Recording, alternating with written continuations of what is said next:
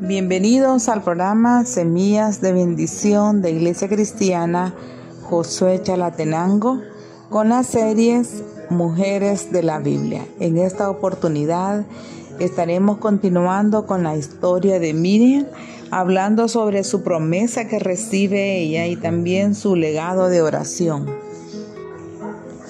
La historia de Miriam nos brinda un ejemplo extraordinario de la buena disposición de Dios a perdonar a los que pecan. Aunque debió sufrir las consecuencias de sus acciones, siete días de exclusión del campamento, alejada de todos los que la amaban.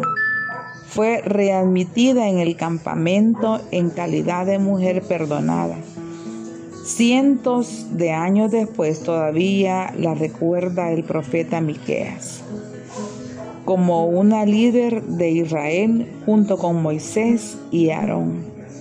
Tal perdón libertador está a nuestra disposición, así como lo estuvo para Miriam.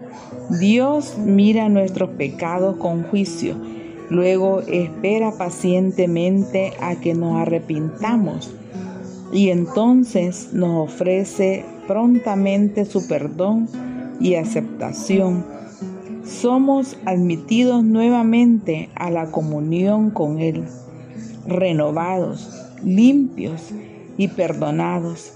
Nuestro arrepentimiento transforma una herencia de juicio y castigo en una herencia de perdón y dignidad delante de Dios.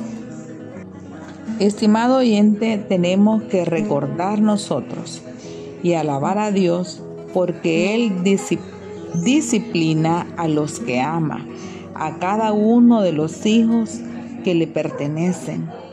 Dar gracias porque la ira de Dios dura apenas un instante, pero su favor perdura para siempre. Confiese cualquier arrogancia que pueda haberle entrado sigilosamente en el corazón, en especial si se relaciona con el papel de que le toca cumplir en la iglesia o en el trabajo. Pídale a Dios que le ayude a recordar que la disciplina es una expresión de su amor por sus hijos. Si una mujer como Miriam pudo actuar de una manera que le desagradó tanto a Dios, ciertamente nosotros también somos capaces de pecar sin que importe lo que hayamos hecho por Él en el pasado. Esta semana dedique tiempo a la introspección sincera. Si descubrimos algo desagradable delante de Dios, pidamos su perdón. No una rápida oración para darlo por acabado, Hagámoslo de saber que nuestro arrepentimiento es sincero. Consideremos la posibilidad de juntar unas piedrecitas para luego ir hasta un río, lago o estanque y realicemos una caminata sin prisa junto al agua y, y mencionemos otra vez a Dios nuestras tristezas. Luego, deliberadamente, Arrojemos cada piedra al agua mientras recordamos la canción de alabanza de Miriam. Agradezcamos a Dios el habernos liberado de nuestros pecados, así como Él liberó a los israelitas del ejército del faraón que los perseguía. Estimado oyente, hemos finalizado la historia de Miriam Espero yo que les haya servido mucho eh, en ser agradecidos con Dios eh, por todo lo que Él nos da.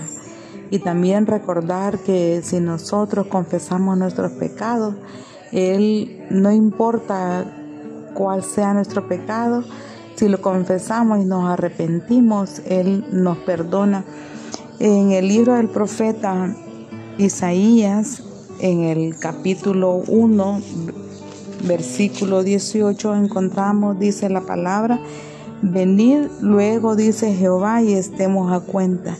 Si vuestros pecados fueren como la grana, como la nieve, serán, serán emblanquecidos. Si fueran rojos como el carmesí, vendrán a ser como blanca lana. Eso no quiere decir de que cualquiera que sea el pecado que nosotros hayamos cometido, el Señor es justo y Él nos perdona. Así es que, estimado oyente, eh, que tenga un, eh, un merecido descanso. Y si el Señor nos permite, la otra semana estaríamos compartiendo otra bella historia.